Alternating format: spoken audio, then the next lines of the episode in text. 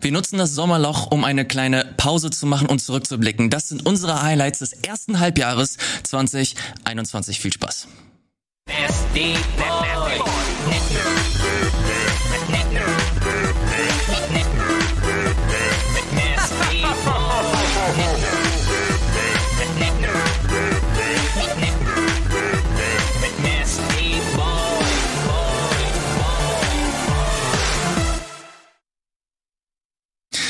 Finde ich interessant, dass wirklich jedes Mal, also nonstop, immer wenn dieses Intro läuft, gibt es hier Kopfschütteln. Ich glaube, der Einzige, der sich freut, ist Wirt.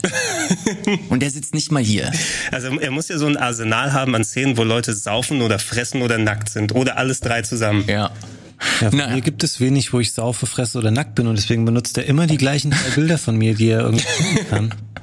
Das eine war der irgendein Game One Beitrag, war das eine, oder? Ja, das war zu irgendeinem Zelda-Spiel, wo ich glaube ich einen Verkäufer gespielt habe, der hier oh. in der Küche stand. Und das andere müsste dein äh, hier 60 Sekunden über Walking Dead sein, oder? Ja. Und dann noch, ähm, wie hieß das Talkformat mit Gunnar noch? Wir müssen reden. Das sagt, ah, ja. ja. Welches? Ich gibt's ja einige.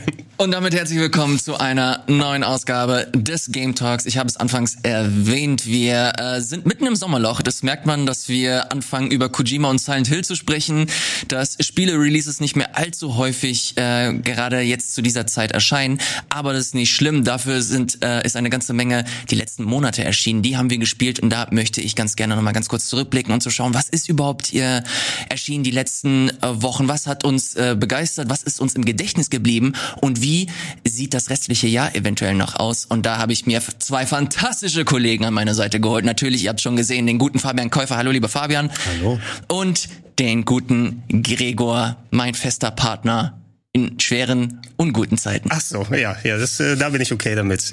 Äh, ja, danke für die Einladung, wie immer. So, äh, Freunde, ich habe es gesagt, ihr wisst es, ihr kennt es. Äh, wir wollen anders wie jetzt der äh, Plauschangriff. Da gibt es ja quasi schon das, das, das Ritual, die Tradition, dass man sich am Ende des Jahres zusammentrifft und äh, nochmal in aller Ausführlichkeit die Spiele bespricht, die so die letzten äh, Monate erschienen sind. Ich möchte das hier in abgewandelter Form machen. Ich habe mir hier wirklich so absolute Highlights rausge rausgepickt, wo ich der Meinung war, okay, da sollte man äh, durchaus drüber sprechen. Ich habe euch beide nochmal gefragt und euren Input reingeholt. Über die Spiele wollt ihr unbedingt sprechen und das äh, werden wir dann auch punktuell machen. Das bedeutet, dass wir hier äh, keinen Anspruch auch auf komplette Vollständigkeit haben. Also eventuell ist euer Lieblingsspiel nicht unbedingt mit dabei. Ähm, da müsst ihr euch aber keine Sorgen machen, denn spätestens Ende des Jahres dann im Plauschangriff äh, werden wir dann noch mal ein bisschen ausführlicher über die Release-Listen gehen. Aber hier, wie gesagt, ein bisschen punktueller und schauen, was uns so die letzten Wochen, wie gesagt, begeistert hat und uns im Gedächtnis geblieben ist. Alright, wollen wir direkt anfangen? Ja, ja. lass das machen. Geil, dann lass uns äh, natürlich mit dem Januar beginnen. Und da gab es ein Spiel, ähm, das sich Hitman 3 nennt. Und ich bin mir ehrlich gesagt nicht sicher, ob hier an diesem Tisch großartige Hitman-Enthusiasten äh, sitzen. Also ich mag, ich mag Hitman schon, aber das war eine, eines der Spiele, die natürlich dann auch ordentliches Zeitinvestment von dir verlangt. Mhm. Und ähm, ich bin noch nicht dazu gekommen, deshalb hilft es immer ganz gut. Also äh, gegen Ende des Jahres hast du schon erwähnt, wenn wir diese Zusammenfassungen machen, äh, gerade so ein Sommerloch, wo mal nicht viele Spiele erscheinen, ist dann gut, um sowas mal ein paar Monate später nachzuholen. Ähm, ich habe schon Bock drauf auf jeden Fall. Ich habe ja sehr viel Positives gehört. Ich kann mich sehr äh, gut daran erinnern, wie enthusiastisch Valentin drüber gesprochen ja. hat, der auch seinen Rechner äh, damit ähm, ordentlich zum, zum Schwitzen gebracht hat.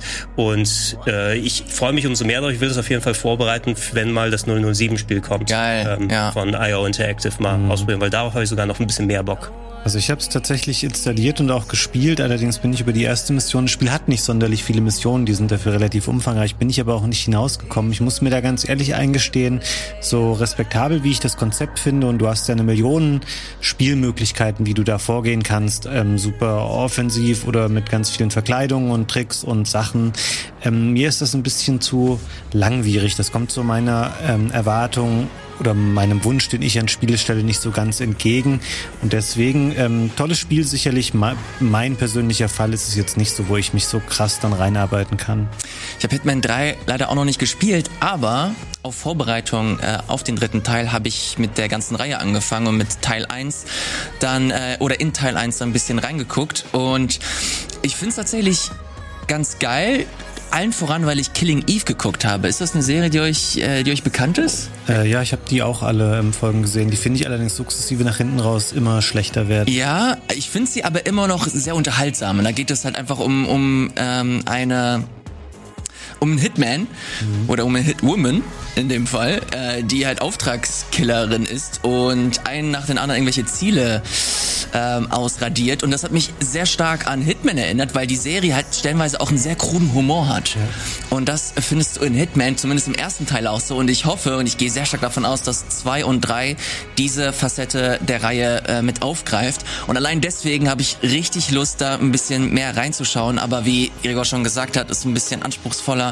Der Titel, da äh, hatte ich, glaube ich, noch keine Next-Gen-Konsole oder so. Und ich wollte das, glaube ich, auf der, auf der bestmöglichen Plattform spielen. Mhm ganz äh, guten PC habe ich leider nicht. Deswegen habe ich, wie gesagt, mit dem ersten Teil äh, begonnen. Äh, freue mich, da die nächsten Spiele weiterzumachen und auch das nächste Spiel, das wir hier besprechen. Und zwar nennt sich das Cyber Shadow. Das habe ich noch nicht gespielt, aber ich weiß, dass es mindestens Fabian gespielt hat, nicht, wenn nicht sogar auch Gregor. Hast du hast dich gewundert, dass wir beide das auf unsere Liste draufgepackt haben wahrscheinlich, ne? Mal wieder eins von diesen 16-Bit-Revival. Also du hast es auch ja. gespielt, ich erinnere mich nicht mehr. Ich habe es äh, quasi fast durchgespielt. Ja, okay. War es mir einen Tacken zu hart, aber es gab es ja im Game Pass. Ähm, ja. Da habe ich es heruntergeladen, ausprobiert und gedacht, okay, wieder ein Game, das ein bisschen in Richtung Ninja Gaiden geht probierst es mal aus. Es ist knallhart, es macht sehr viel Spaß. Irgendwann ist auch mal genug mit solchen Spielen, aber für Cyber Shadow hat es noch gereicht für mich. Ja, ich ähm, kann das nur unterschreiben, was Gregor sagt. Ich bin froh, dass du auch sagst, du hast es nur fast durchgespielt, weil bei, genauso war es bei mir auch. Ähm, das hat einen ganz guten Flow und diese Ästhetik und so, das geht für mich auch alles noch klar. Es gibt allerdings zu viele frustrierende Stellen, zu mhm. viele, vor allem zu viele Rückstoßtode, dass dich irgendein Gegner berührt und du fällst rückwärts in den Abgrund wieder rein oder auch Stacheln, in, die du irgendwie berühren kannst. Ähm, das haben sie definitiv übertrieben und es hat nicht ähm, das Niveau Niveau anderer Spiele von, die von Yard Club, äh, Club Games gepublished werden, wie eben Shovel Knight zum Beispiel. Dafür hat das hier, glaube ich, auch eine Person im Wesentlichen gemacht mhm. als Entwickler. Von daher schon eine coole Leistung. Okayes Spiel. Im Game Pass geht es natürlich eh voll klar.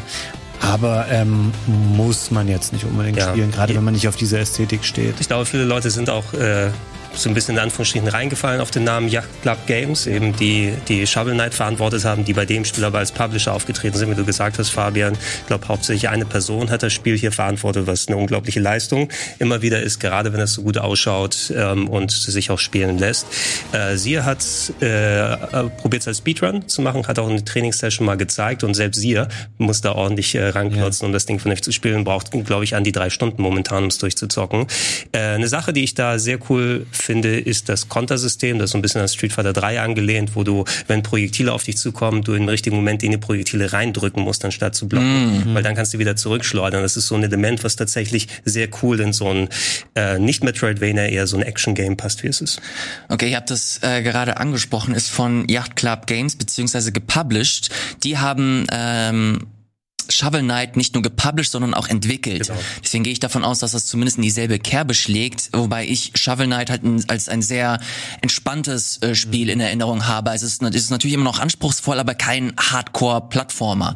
Würdet ihr sagen, dass Leute, die Shovel Knight interessant fanden, dass man hier zumindest mal reingucken sollte oder ist es vielleicht noch eine Stufe drüber? Es ist auf jeden Fall sehr, sehr viel schwerer. Ja, Im Shovel Knight ja. kann man ohne Probleme 100% durchspielen im Wesentlichen. Ähm, das kannst du hier, kannst du froh sein, wenn du es überhaupt durchspielen kannst. Also also die Erwartung mhm. sollte man da nicht haben, wenn man sich das Spiel holt. Genau, ich würde fast eher sagen, wenn man auf harte Spiele so ein bisschen in Richtung eher Shovel Knight steht, spielt über Celeste oder so, was natürlich mhm. nochmal ein leicht anderer Ansatz ist, aber das ist mehr so für Leute, die oldschool bewusst äh, arschige Spiele dann gerne zocken, eben wie Ninja Gaiden. Okay. Äh, bin ich mir ehrlich gesagt nicht sicher, ob ich darauf äh, Lust habe. Das trifft äh, auch ganz gut auf das äh, nächste Spiel zu. Äh, nennt sich nennt sich The Medium und nicht, äh, weil ich äh, irgendwie großartig über die was über die Qualität weiß, sondern einfach weil es ein Horrorspiel ist. Bist, bist, du nicht, Horrorspiele spielen. bist du nicht äh, erfahren, wie das nächste Silent Hill dann werden wird? das ist, äh, das kommt natürlich noch dazu. Wie heißen die nochmal? Blooper Games? Bloober Team. Bloober Team. Glaube ich, heißen sie ja. Genau, die haben ja schon ähm, eine, eine strategische Partnerschaft mit Konami angekündigt letzte Woche und man geht jetzt sehr stark davon aus, dass sie in dem neuen Silent Hill involviert äh, werden. Zum, zumindest ein Silent Hill soll es ja angeblich sein, mhm. wo dass da mehrere Projekte sind und es nicht da, das Silent Hill ist, was alle Leute wegblasen wird. Also finde ich, fände ich ganz gut in der Hinsicht, A, weil Silent Hill braucht schon sehr viel Liebe, um die Serie wieder vernünftig aufzupäppeln. Und ähm, ich habe die vergangenen Spiele vom Bloober Team gezogen. Ich habe auch The Medium durchgespielt, mir extra die Series X dafür dann nochmal ausgeliehen. Es ist ein solides Horror-Action-Adventure mit so also was, was den Ton angeht, bestimmte Sachen muss man schon gucken, weil da wirklich ein paar echt harte Thematiken angesprochen werden. Und äh, dieses Konzept von wegen, dass du gleichzeitig parallel in zwei Welten unterwegs bist, erkennt schon, okay, dafür braucht es wohl die Power von der neuen Konsole, um das entsprechend zu rendern. Aber inhaltlich, wie viel habe ich da gebraucht? Ich habe es im Stream in so acht Stunden durchgezockt oder sowas. Mhm. Ähm, fand ich auch okay für das Durchzocken einmal, aber es war nichts, wo ich dann irgendwie nochmal danach weiter dran gedacht habe oder nochmal Bock gehabt habe, zu spielen. Solides Horror-Game wie die meisten vom Bloober Team, aber jetzt nichts Spezielles. Ich fand's okay. Ziemlich enttäuschend, ehrlich gesagt. Ich hatte mir vielleicht gerade technisch auch mehr oft, weil es eben ein äh, Titel war, der exklusiv für PC Hast und die Series-Konsolen war. Ich habe es auf Series X gespielt, aber das Spiel ähm, rechtfertigt das in keinster Weise, diesen ähm, Grund zu sagen, wir brauchen dafür diese Hardware. Das sehe ich bei einem ähm, Ratchet Clank zum Beispiel, über mhm. das wir später sprechen. Da leuchtet mir ein, warum das vielleicht nicht auf einer PS4 läuft. Das The Medium, ganz ehrlich, es war ein technisch okayes Horrorspiel, ähm, was dann aber, sobald irgendwie Gegner später kommen, dann sind das so super nervige, man sieht es hier, es passt ganz gut, so Schleichpassagen, wo du immer nur gucken musst, glotzt der Gegner gerade in meine Richtung oder nicht. Ähm, ich habe da spielerisch sonst auch nichts Neues drin irgendwie erlebt oder gesehen. Ich fand leider, fand's technisch nicht so schön. Ich fand es langsam und ich fand es relativ langweilig. Also für mich ein bestenfalls durchschnittliches Horrorspiel, ehrlich gesagt. Ich verstehe jetzt den Twist wahrscheinlich dahinter. The Medium steht für die Grafiksettings, bei denen du das spielen solltest, damit es vernünftig auf deinem PC läuft. Wahrscheinlich. Wobei auf dem PC war es eben bekannterweise nicht wirklich sehr gut performant, selbst mit mhm. sehr guten Grafikkarten. Ich weiß nicht, ob das mittlerweile gepatcht wurde. Ähm, ich kann es eben, wie gesagt, schon sehen, warum es dann durch die gleichzeitige Darstellung der zwei Welten wohl als Next-Gen-Erfahrung dann verkauft wurde. Aber inhaltlich, ich meine, das hättest du vielleicht auch nochmal anders lösen können. Und dadurch, dass da nicht wirklich klassischer Kampf drin gewesen ist und ich habe auch irgendwann genug von allen Schleichspielen und ähm, versucht, dich an Gegnern vorbeizubringen. Mhm designtechnisch war da eben nichts Besonderes drin. Und genau das ist der Punkt, worauf ich eigentlich hinaus wollte. Ich wollte fragen, ob ihr da, ob ihr im Team trotzdem noch ein gewisses Potenzial seht, äh, damit die halt vernünftig Silent Hill äh, übernehmen können. Oder seid ihr der Meinung, dass das eher aufgrund von budgetären Gründen oder technischen Gründen äh, nicht das Spiel geworden ist, was sich vielleicht der ein oder andere erhofft hat? Ich frage für das Wohlergehen des Teams, mhm. weil ich will nicht wissen, was passiert, wenn die an Silent Hill arbeiten und das Spiel nicht gut wird. Ja gut, es gab genug schlechte Silent Hills. Ja, ja aber ich habe das Gefühl, dass das Internet gerade mega aufgeladen ist. Das so, ist gerade das, was das, das Thema Silent Hill angeht. Also ja, alles unter äh, perfektes Spiel, 120% Metascore oder sowas wird leider ähm, zu Negativreaktionen führen, weil manche Leute werden sich nie vernünftig überzeugen lassen. Ähm, gerade bei so einer Serie, die eben in den letzten Jahrzehnten nicht wirklich vernünftig behandelt wurde und ja. deren Spiele eher Mittelmaß gewesen sind. Äh, ich will nicht ausschließen, dass Bloober Team das Potenzial hat, da auch ein gutes Spiel oh dazu zu machen. Sie haben eben vorher eigentlich nur so Walking Simulator gemacht wie of Fear oder mhm. ähm, Observer ja. oder so, die natürlich stimmungsmäßig sehr cool waren. Jetzt als richtiges Spiel war es eher für mich so ein Erlebnis von Leuten, die Silent Hill gut finden, anstatt dass sie verstehen, verstehen was ein Silent Hill oder ein richtiges mm. äh, Horror-Action-Adventure ausmacht. Ja, die leben ein bisschen ähm, davon, dass sie eben mal, ähm, wie du schon sagtest, Observer und auch das erste Layers of Fear war sehr beliebt, ähm, aber danach gab es wenig ähm, positive Entwicklungen. Blair Witch, ne? Weiter, genau, die haben noch Blair Witch gemacht, was ich auch nicht gut fand und Layers of Fear 2 ist ein stimmungsvolles und auch ein ganz schönes Spiel, aber es ist halt wirklich nur rumlaufen und dann ab und zu fällt mal irgendwas um, damit du dich erschreckst, Spiel. Ähm, ich glaube, man sollte keine allzu krassen Erwartungen, ehrlich gesagt, daran haben, wenn die in Silent Hill machen, wenn sie sich nicht deutlich steigern im Vergleich vor allem zu The Medium. Ja, wenn, das werden wir ja sehen, eventuell, wie gesagt, bei unserem Glück ist es meist ja so, dass wir nehmen jetzt das auf, strahlen es am Abend aus und dazwischen kommen dann alle Trailer und Ankündigungen und dann ist es alles nichtig, was wir jetzt hier spekulieren. Wenn es sich wirklich so ereignet, dass es zwei, mindestens zwei Silent Hills gibt und dann das richtige, ach nee, ich brauche ja gar nicht in die Kamera hier rein, das richtig große Spiel in Anführungsstrichen von einem Sony-Team kommt, vielleicht Kojima-Involvement, keine Ahnung, wir haben ja noch The Abandoned, hieß es, glaube ich, ne, wo wir auch so groß spekuliert haben drum, was das für eine Art Projekt ist und dann ein Bloober Team ein Silent Hill Persistent Multiplayer Game als Zusatz oder so macht. Da gab es ja auch auf der Vita sowas wie dieses Book of Shadows, was so fast Diablo-mäßig mhm. gewesen ist. Mhm. Warum nicht? Ne? Die IP gibt das auf jeden Fall her. Wäre auch besser für sie, als wenn sie die Schirmherren von Silent Hill werden, weil da hast du es, Elia, schon gesagt, die werden, egal ist wir wahrscheinlich durch die aufgeladene Stimmung richtig auf den Deckel kriegen. Ich drück den auf jeden Fall die Daumen bezüglich äh, Kojima und Silent Hill. Da gab es letzte Woche nochmal neue Berichte. Habt ihr das mitbekommen? Also das, äh, um es zusammenzufassen, dass Kojima wohl nicht an Silent Hill arbeitet und nicht mit Sony, sondern mit äh, Microsoft. Ja. Und ich habe aufgeladene Tweets gesehen. ihr, ihr, ihr Leute, ihr lasst mal wieder Microsoft hinten überfallen, wenn euch das nicht da reinpasst. Was ich, beson was ich besonders interessant war, ist, dass der Titel wohl komplett in der Cloud basiert, also dass das über xCloud, dass es wohl der Vorzeigetitel für xCloud sein wird, das alles integriert in Game Pass und so weiter und so fort. Was sind so, was sind so eure Meinungen dazu?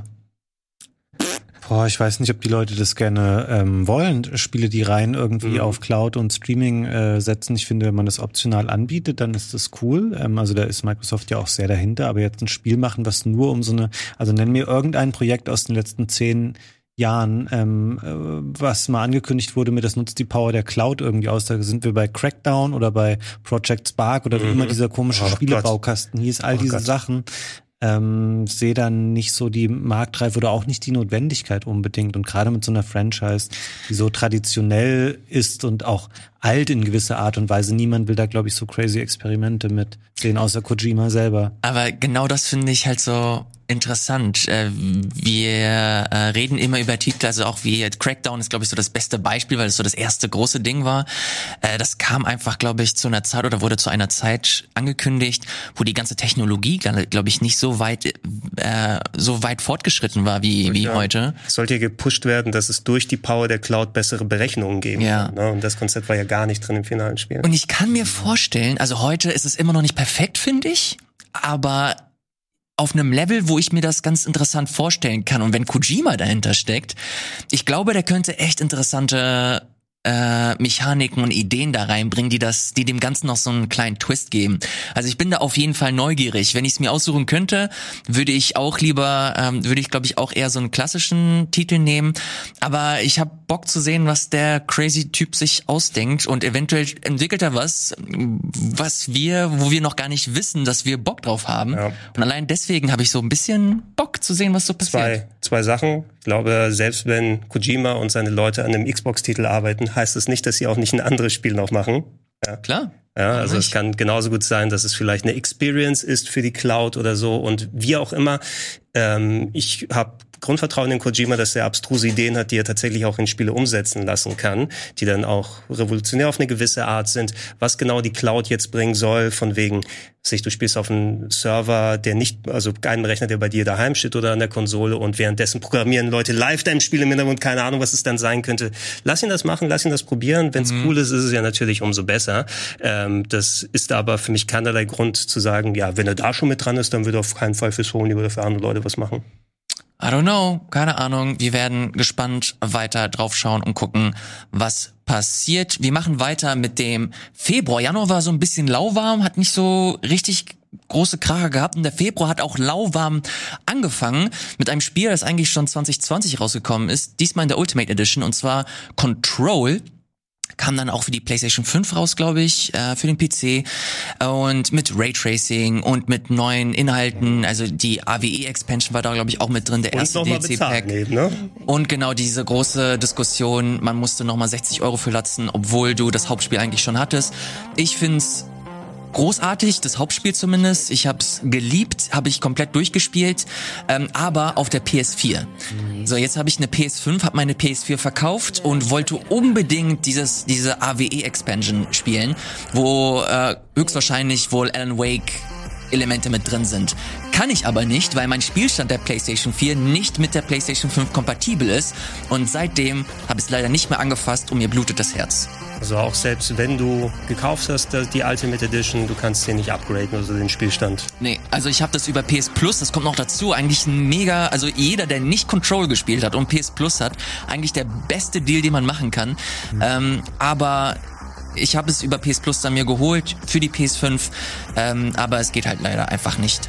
Ja, das ist gerade bei ähm, Sony tritt das häufiger auf, das ja. Problem. Ich habe das jetzt gelesen, wie die Leute sich alle abgefuckt haben bei Doom Eternal, über das vielleicht später nochmal sprechen, was auf der Xbox relativ seamless alles funktioniert. Und da gab es auch massive Probleme damit, dass Leute ihre PS4-Spielstände weiterverwenden, wo du denkst, hey, das muss doch so easy sein, das irgendwie zu machen. Ähm, anyway, Control äh, habe ich auch gespielt. Ich war froh, weil ich habe es vorher in den alten Versionen nie so weit gespielt und wollte bewusst darauf warten.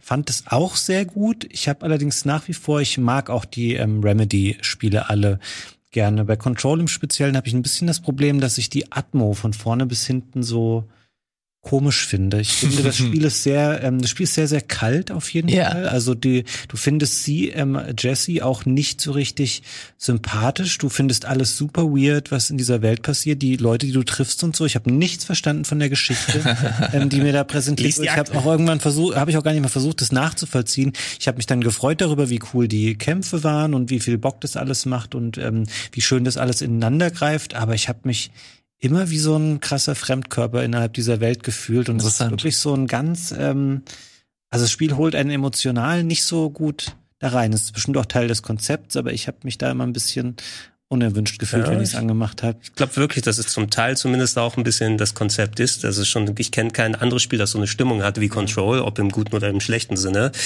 Ähm, ich habe die Originalfassung damals auf der Xbox One X äh, durchgespielt. Äh, jetzt nicht die neue Fassung mit Raytracing dann mhm. erlebt, aber ähm, das soll ja zumindest ein gutes Argument sein, auch diese Fassung zu probieren, weil da ja. so Partikel herumfliegen. Äh, ich mochte das Spiel damals ganz gerne. Ähm, der Levelaufbau hat mit der echt schlechten Karte nicht so gut funktioniert, so dass du lieber auf Schilde im Spiel achten musstest, um mhm. dich da zurechtzufinden. Da gab es aber Updates, die haben das ein bisschen versucht zu Gab's verbessern. größere Schilder, die du dir da angucken kannst? nee, die, die Map haben sie ein bisschen verbessert. Ja, und so ein paar kleine Elemente von wegen, das Loot-System fand ich so ein bisschen komisch, wenn du so neue Waffen mm. bekommen hast, wo du ein bisschen mit dem Zufall abhängig gewesen bist, kann ich mich noch erinnern. Hat aber ein paar, paar coole Stellen, ist jetzt nicht so enorm wie bei dir, Elias, wahrscheinlich bei mir nachgehalten. Ich hatte Spaß beim Zocken. Das ist so in Richtung Alan Wake eben gewesen. Ne? Ein schönes ja. äh, Action-Adventure mit so einem eigenständigen Stil.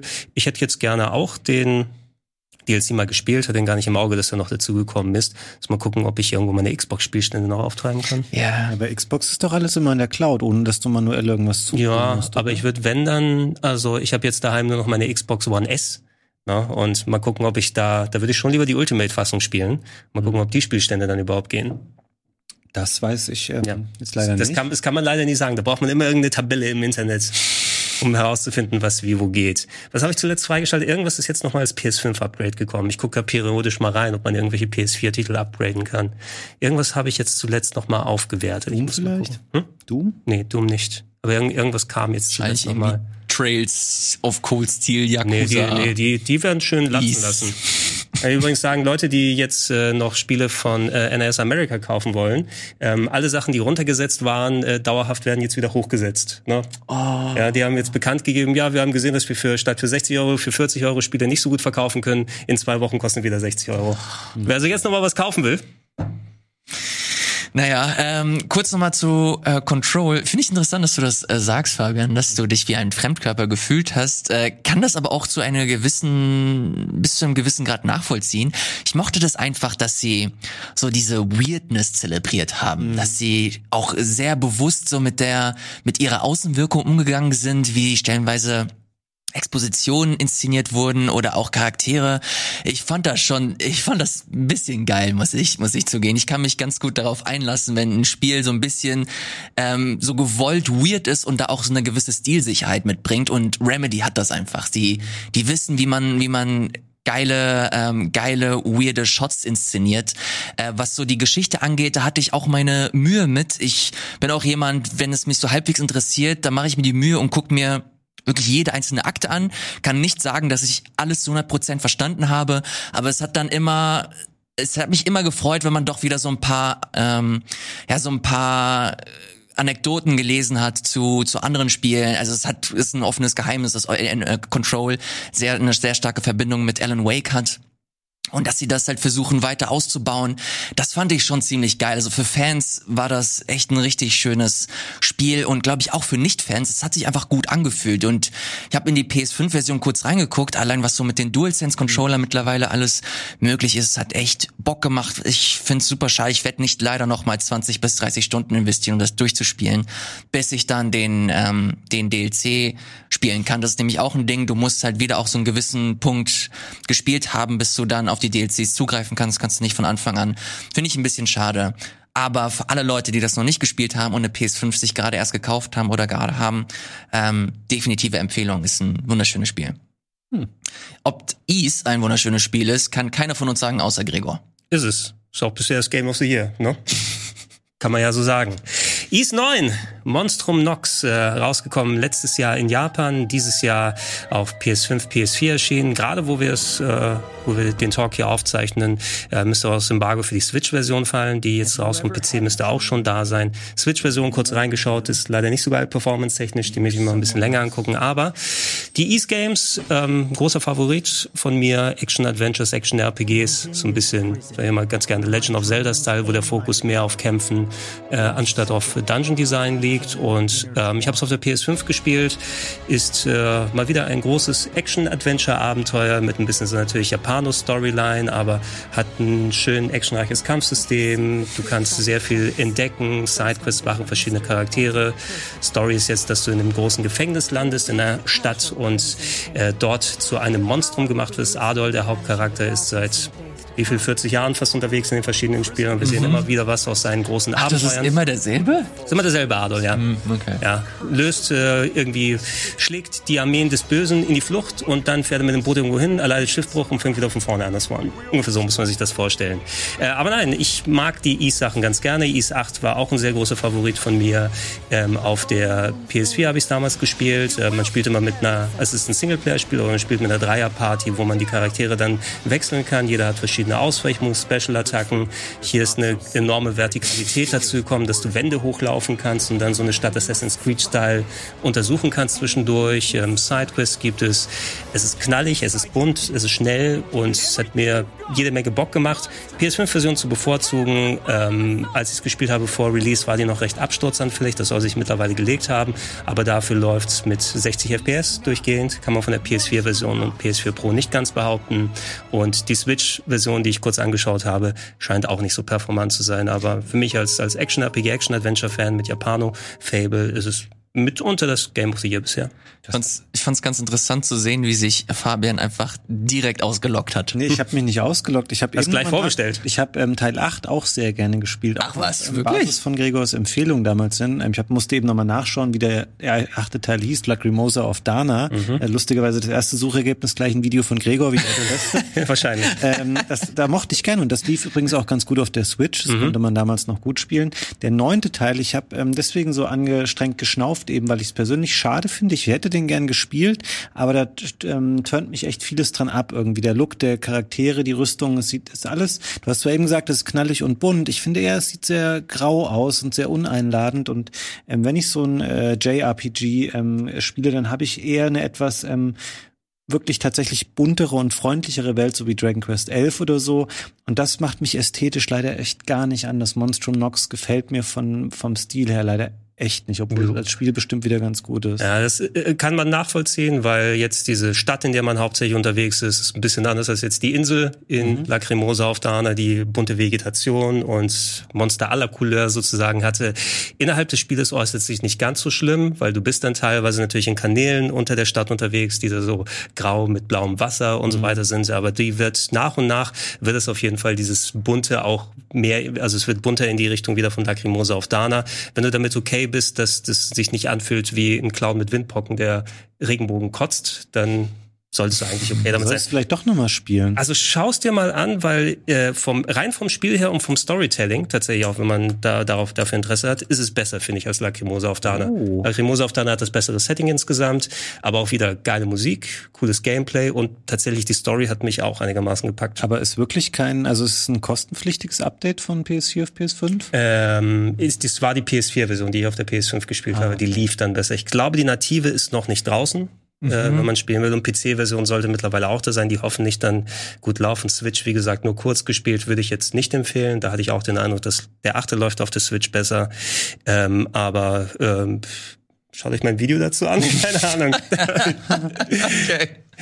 Da, da habe ich mir jetzt genug dazu äh, gesagt. Aber de, de, für den Titel breche ich gerne noch eine Lanze. Alles klar, ich möchte gerne für den nächsten Titel äh, eine Lanze brechen. Wobei mu muss ich, glaube ich, gar nicht, weil das ein Spiel ist, das äh, ein relativ gutes Publikum gefunden hat, das äh, diesem Spiel wohlgesonnen ist. Und zwar ist das Little Nightmares 2. Ja. Ein äh, Horror Jump'n'Run Plattformer, sowas in der Art, mit Rätseln. Ist auch ein creepy Spiel, das ich normalerweise niemals alleine spielen würde, aber hab es mit dem guten Andreas zusammengespielt. Wir haben es durchgespielt und wir hatten eine richtig gute Zeit. Das war ein echt schönes Spiel mit ein paar super interessanten Ideen. Ist creepy as fuck, auch was so Gegnerdesign angeht. Äh, mochte ich sehr. Hat, spielt natürlich sehr stark in diese Kerbe Limbo und Inside. Die Rätseln sind äh, vielleicht nicht ganz so elaboriert wie die ähm, anfangs genannten Spiele. Aber insgesamt war das echt ein schönes Spiel. Auch die Steuerung ein bisschen überladen, finde ich. Man weiß nicht sofort, was man wie drücken muss, um halt die Aktionen durchzuführen, die man gerne durchführen möchte. Aber ich äh, kann das Spiel wirklich auf jeden Fall empfehlen. Kostet, glaube ich, auch nur ein 20er oder so. Kostet 20 Euro. Ich glaub, Gibt es. Ja? Ah, ich habe das, glaube ich, in einem, in einem Sale irgendwann äh, gekauft. Gibt es für Switch, PC und den Konsolen. Äh, ich hatte eine gute Zeit mit. Wie sah es äh, bei euch aus? Würde ich alles unterschreiben. Ich habe es, glaube ich, an einem Tag weggespielt, weil es so wie der Vorgänger auch wieder eher nur so fünf Stunden lang ist. Ähm, es macht alles noch ein bisschen schöner, finde ich. Ich finde ähm, gerade visuell ist es ein echt starkes Spiel, Stimmung ist super gut. Ähm, ich habe mich ein bisschen leichter getan mit dem zweiten Teil als mit dem ersten, weil ich weniger gehangen habe. Ich, bin mhm. ja, ich bin ja sehr dumm bei solchen Spielen, wenn da nur marginale Rätsel auftauchen. Du hast hier den Vorteil, dass du immer den NPC-Charakter mit dabei hast und der gibt dir manchmal so ein bisschen auch wenn er gibt dir keine expliziten Tipps, aber dadurch, wo der sich hinstellt oder ähm, was der irgendwie macht, daraus kannst du ablesen, was du in dem Moment mhm. eigentlich mit ihm gemeinsam machen sollst. Ähm, ist ein total schöner ähm, Cinematic-Plattformer. Es ist so ein Genre, was heute sehr unterrepräsentiert ist, diese Art von Spiel. Ähm, wenn man darauf Bock hat äh, und ähm, wenn man auch den ersten Teil mochte, ist auf keinen Fall schlechter. Ist ein sehr, sehr schönes Spiel. Ist der zweite Player dann KI gesteuert, weil man ja. nicht zu zweit spielt? Genau, das äh, suggeriert der Trailer hier, dass man das eigentlich zu zweit spielen kann, aber ist nicht so. Ist ein reines Einzelspieler. Äh, Spiel. Also auch, also dann ist es trotzdem eine kleine Figur, die dann der Computer steuert und dir dann genau. hilft über die Vorsprünge. Kannst du dir so ein bisschen vorstellen wie Ico, du kannst auch stellenweise hier okay. so die Hand halten und so. Ja. Ähm, und ich gerade überlegen, ob das Ende vom ersten Teil mich so schockiert hat oder vom zweiten Teil auf jeden Fall. Ich habe den ersten nie gespielt, aber das, ja, das Ende. Ich da vorher noch nachgeholt. Ah, okay. Ja, ich habe nur den ersten gespielt bisher. Ich fand das Ende vom zweiten Teil fand ich richtig gut. Ja. Das hat wirklich, also das, ich fand, ich war überrascht, wie stilsicher es ist und wie schön es seine Story einfach erzählt. Das ist insgesamt nichts, nichts weltbewegendes, aber in das, was es macht, es ist wirklich einfach gut. Ja. Und ey, ein gutes Spiel einfach. So, machen wir weiter. Wir haben nicht allzu viel Zeit. Auch ein gutes Spiel, das wussten wir aber schon 2013, ist Super Mario 3D World. Das kam für die Wii U raus, ist jetzt für die Switch rausgekommen. Nicht alleine hat sich Verstärkung mitgebracht mit Bowser's Fury. Ich habe es jetzt lustigerweise gestern nochmal gespielt und bin hellauf begeistert, aber dazu später mehr. Äh, Gregor, was hältst du davon? Ja, großartig. Also 3D World war eh einer der Titel, ähm, weiß nicht, ob wir, Fabian, den mal auch so ein bisschen hier gespielt haben, damals ja, in war ich ja. angehüpft.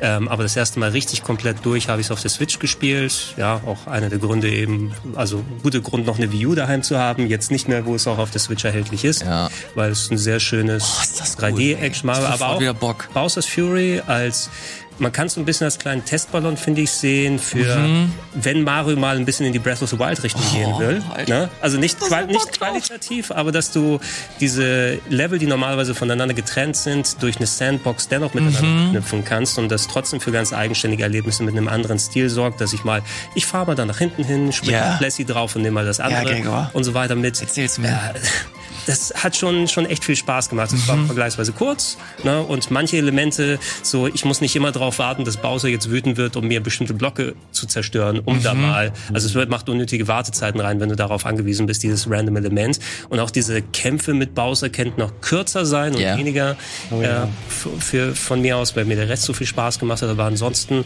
ich glaube, eine gute äh, Idee, wie man Mario weiterentwickeln kann für ein Odyssey 2, was vielleicht mit einer komplett zusammenhängenden Welt dann ist. Hat auf der Switch ein bisschen Performance-Probleme. Im Handheld-Modus läuft es nur mit 30 äh, Nee, doch, da läuft es mit 60 FPS, aber auf der Switch daheim läuft es nur mit 30 FPS. Ich weiß jetzt nicht, ob es mittlerweile ein Pad Nee, nee, war. umgekehrt, glaube ich. Handheld-Modus läuft nur mit 30. Handheld-Modus? Ja. Ah, okay, ja. Ich, ich krieg's mal durcheinander. Was ist dann äh, weniger aufwendig für die Switch? Ist es, wenn sie eine niedrigere Auflösung im Handheld-Modus darstellt oder wenn sie mehr Saft im äh, Dock-Modus hat? Zumindest einer von den beiden lief nur mit 30, weiß ich noch. Stimmt, ich habe es hauptsächlich im Handheld-Modus in 30 gespielt und dann ab und zu mal mit 60 daheim.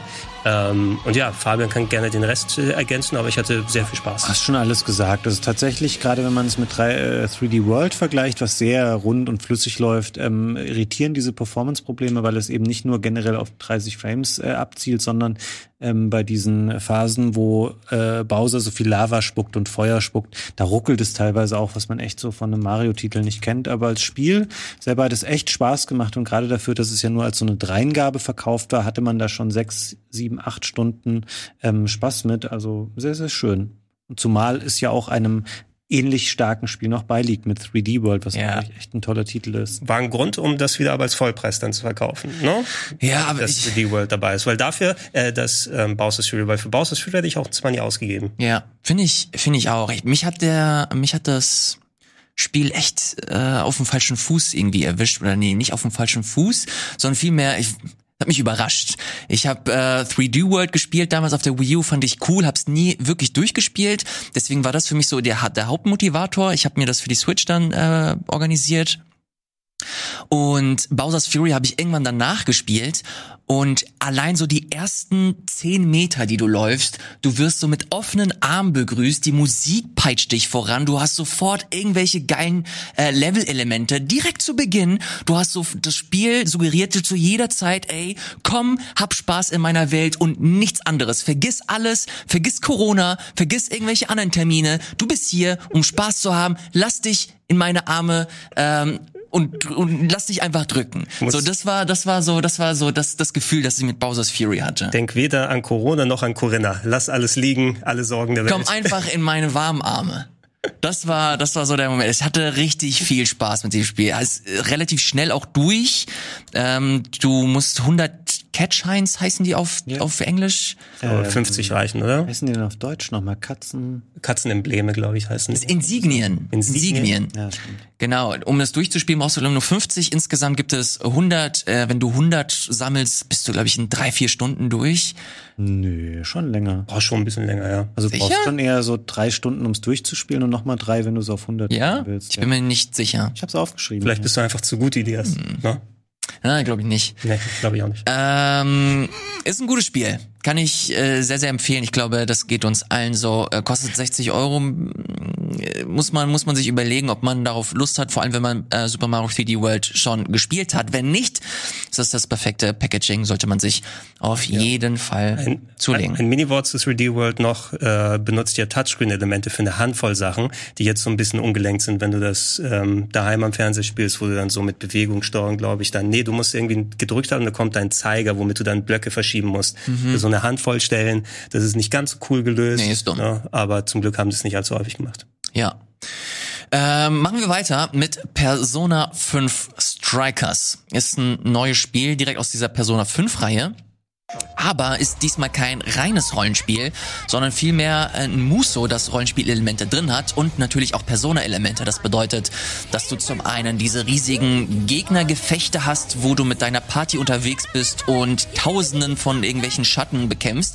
Auf der anderen Seite hast du dann auch nochmal dein geregeltes Leben. Hier in dem Fall ist es nicht dein Schulleben, sondern du bist vielmehr mit deinen Leuten auf einem Roadtrip durch ganz Japan und äh, kannst verschiedene Städte in Japan auch erkunden und bereisen. Ähm, ich hatte mega viel Spaß und ich wusste nicht, dass ich auf ein Persona ohne ähm, oder auf ein Persona mit Runden Kämpfen verzichten kann. Das, dieses Spiel hat mir gezeigt, dass Persona durchaus auch mit Echtzeitelementen funktionieren kann. Hatte echt viel Spaß, dauert auch nicht so lange. Ich glaube, ich habe 35 Stunden gebraucht, um es durchzuspielen. Ähm, für jeden, der Persona 5 gespielt hat, ist das definitiv ein sehr, sehr schöner Nachfolger. Aber da ist auch gleichzeitig so der Haken. Jeder, der nicht Persona 5 gespielt hat, wird hier komplett lost sein. Weil es ein direkter, ein, ein, ein direkter Nachfolger ist zum, zum Hauptspiel. Du musst eben sagen, dafür ist Persona 5 gibt's immer nur noch auf Playstation-Plattformen, ne? Oder? Keine, Persona 5 nur auf keine PlayStation. PC-Version, ja. keine Switch-Version, anders als bei jetzt Strikers. Was auch ein bisschen dann merkwürdig wird, ne? Also kauf dir eine andere Konsole, um dann vernünftig vorbereitet zu sein. Du kannst es schon ein bisschen spielen. Ich habe leider nicht die Zeit gefunden, auch wenn du sagst, nur 35 Stunden, das ist immer relativ von Persona gesehen, wo die Spiele ja, aber 120 das Stunden dauern. Hauptspiel ist über 100 Stunden lang oder so? Äh, 100, ja, 100, 120 so und die Royal-Fassung ist ja noch mal ein bisschen länger, Mhm. wenn man die gerne zocken möchte. Ähm, leider nicht die Zeit gefunden, als es damals Was rausgekommen ist. Habe ich, ja, ich weiß, ich habe auch die die erste Welt hatte ich auch gemacht sozusagen. Äh, ich finde schön, dass gerade diese Musu-Style Massenkampf-Games nochmal andere Elemente jetzt bekommen, Ja. weil es wirkt viel rollenspieliger dadurch mit richtigen Dungeons und Encountern, wo du eben dann diese Massenschlachten haben kannst. Sieht auch cool aus. Habe ich auch Bock, um die Persona-Story weiterzuführen, zumindest in einem Side-Charakter hier. Äh, aber da muss ich auch erstmal die Zeit finden. Werde es dann auf der PS5 spielen, aber. Das kann ich auf jeden Fall empfehlen. Auf der PS5 läuft das auch äh, flüssig. Aber wie gesagt, ich finde es ein bisschen schade, dass Persona 5 halt wirklich nur auf der PlayStation verfügbar ist, weil Persona 5 Strikers gibt es für den PC und auch für die Switch. Äh, ist, ist eine weirde Entscheidung, weil, wie gesagt, wenn du nicht die Hauptstory äh, kennst, da wird keine Anstalten gemacht äh, und dir versucht, die Charaktere irgendwie näher zu bringen, weil da wird davon ausgegangen, du kennst alle, ähm, keiner wird vorgestellt, es geht direkt weiter, äh, quasi nach der, nach der ersten Minute. Ich sage das Problem ist, dass Sony nach und nach alle Portierungsstudios aufkauft. Ne? Bluestorm ist ja fast, äh, Bluestorm, Bluepoint ist ja fast schon bei denen. Nixes haben sie zuletzt gekauft, die so viele Portierungen machen. Irgendjemand muss mal übrig bleiben, um da die PC- und Switch-Ports zu programmieren von Persona 5, wenn Nix Atlus ist das nicht selber kann. komisch bei Sony, warum sie die gekauft haben. Oder sie wollen jetzt wirklich alle ihre Sachen auf den PC bringen. Ja, nee, sie, sie kaufen die Studios, damit sie keine Xbox-Version machen können. Ist ja klar. Na, ihr, nehmt, ihr nehmt uns äh, Skyrim weg, Microsoft, wir nehmen euch die Portierungsstudios weg. So, aufgedeckt. Alles klar. Machen wir weiter äh, und bleiben direkt bei Gregor, denn das ist ein Spiel, da weiß ich, du hast es gespielt, Bravely Default 2, mochte den ersten leider überhaupt nicht. Dann wird der Ähm, zweite nicht viel ändern, Nee. glaube ich, bei dir. Also leider zur gleichen Zeit eben wie Persona 5 Strikers, die das Zeitinvestment mir gefehlt, um da ausführlich mit drin zu stehen. Weil es ist ja, Bravely Default war eines der RPGs, die immer ganz gerne empfohlen wurde zu Nintendo 3DS-Zeiten. Was mich gewundert hat, ich dachte, es gibt schon Bravely Default 2, aber das war Bravely Second auf dem 3DS. Und jetzt machen die einfach nochmal ein Sequel zum ersten Teil dazu, äh, mit sehr frei gestaltbarer Party, äh, mit der du unterwegs bist. Du hast ja dieses ähm, spezielle Kampfsystem, wo du Attacken speichern kannst und dann irgendwie anders raushauen. Das jetzt ins Detail zu gehen, ich habe es auch wieder längst vergessen, wie es exakt funktioniert hat. Ähm, aber da kann man sich sehr gut damit beschäftigen. Es gab eine Demo, die sehr umfangreich war. Die konnte man ja für mehrere Stunden spielen. Weiß nicht, ob die noch verfügbar ist, um da äh, mal ein Gefühl dafür zu bekommen. Schön, dass Nintendo auch solche Spiele dann weiterhin bedient. Ähm, aber alles, was ich von dem Game gesehen habe, wenn dir der erste Teil schon nicht gefallen hat, glaube ich auch nicht, dass der dich so äh, catchen wird. Ich habe das Gefühl, dass das auch so ein Spiel für Fabian sein könnte. Ist er, ist er, bist du Nee. da investiert drin? Eigentlich schon, aber irgendwas hat mich daran, mir haben die Kämpfe nicht so viel Spaß gemacht. Ich fand es auch, glaube ich, stellenweise etwas schwer. Ähm, es ging mir leider ähnlich über Octopath Traveler, dass ich ähm, eher enttäuscht war dann so nach ein paar Stunden und dann hatte ich auch keine. Ich habe auch äh, leider noch ähm, Dragon Quest parallel, also ist leider, ich spiele auch parallel noch Dragon Quest und das gefällt mir dann doch besser und deswegen habe ich es irgendwie liegen lassen. Okay. Dann würde ich gar nicht so viel Zeit mit verlieren und in den März überleiten. Alter Schwede, Gregor, ich weiß, ich kenne jetzt deinen Pain im Plauschangriff, wenn du versuchst, äh, hier Du die dachtest, Liste wir kommen easy durch oder so, ne? Aber da holst du zwei solche Labertaschen hier rein und willst auch noch vernünftig Ja, ich, ich, wir müssen mal versuchen, jetzt ein bisschen Das- Gas zu geben. Wir sind im März und die dem Hälfte der Podcast. Sendung ist rum. Du kannst dir eben Zeit lassen und sagst, du machst noch einen zweiten oder dritten Teil. Das stimmt. Da äh, hoffe ich mal und gucke, was passiert Strecken nach wir den März bis zu Ende der Sendung, machen die zweite Hälfte nächste Woche. Nein. So, weiter geht's. März, Loop Hero. Ähm, ich habe es ein bisschen gespielt, wirklich echt nicht viel. Ist eine Art Klicker-RPG. Ähm, aber das ist auch so der Punkt, der mir nicht so gefallen hat, weil ich das Gefühl habe oder das Gefühl hatte, dass das Spiel wie so eine Art Beschäftigungstherapie wirkt. Das sieht alles echt geil aus, es ist gut inszeniert, die Musik ist schön, äh, Pixelart ist Hammer, aber du klickst dich halt echt nur durch und siehst einer Figur dabei zu, wie sie im Kreis sich äh, dreht. Nicht, und nicht ganz. Ne? wie, wie ist denn so, wie ist, wie ist deine, wie ist dein ein bisschen Eindruck? gespielt oder nur ein bisschen? Ey, wirklich nur eine maximal eine halbe Stunde oder so. Ja, also ich habe nicht ultra viel länger, schon ein bisschen länger als jetzt eine halbe Stunde. Können wir vielleicht mal Dennis bei Zeiten fragen, der hat ja auf dem Sender auch noch mal ein bisschen gezockt.